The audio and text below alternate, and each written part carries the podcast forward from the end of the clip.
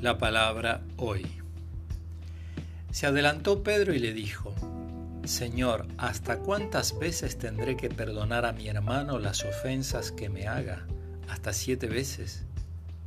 Jesús le respondió, No te digo hasta siete veces, sino hasta setenta veces siete. Por eso el reino de los cielos se parece a un rey que quiso arreglar las cuentas con sus servidores. Comenzada la tarea, le presentaron a uno que debía diez mil talentos. Como no podía pagar, el rey mandó que fuera vendido junto con su mujer, sus hijos y todo lo que tenía para saldar la deuda.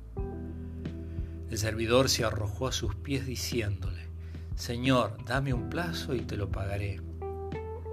El rey se compadeció, lo dejó ir y además le perdonó la deuda.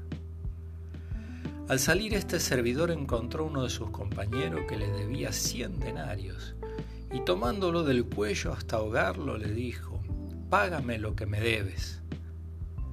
El otro se arrojó a sus pies y le suplicó, Dame un plazo y te pagaré la deuda. Pero él no quiso, sino que le hizo poner en cárcel hasta que pagara lo que debía.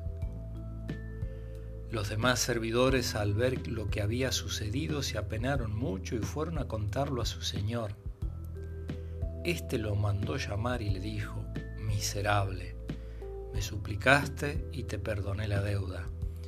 ¿No debías también tú tener compasión de tu compañero como yo me compadecí de ti? E indignado, el rey lo entregó en manos de los verdugos hasta que pagara todo lo que debía. Lo mismo hará también mi Padre Celestial con ustedes si no perdonan de corazón a sus hermanos.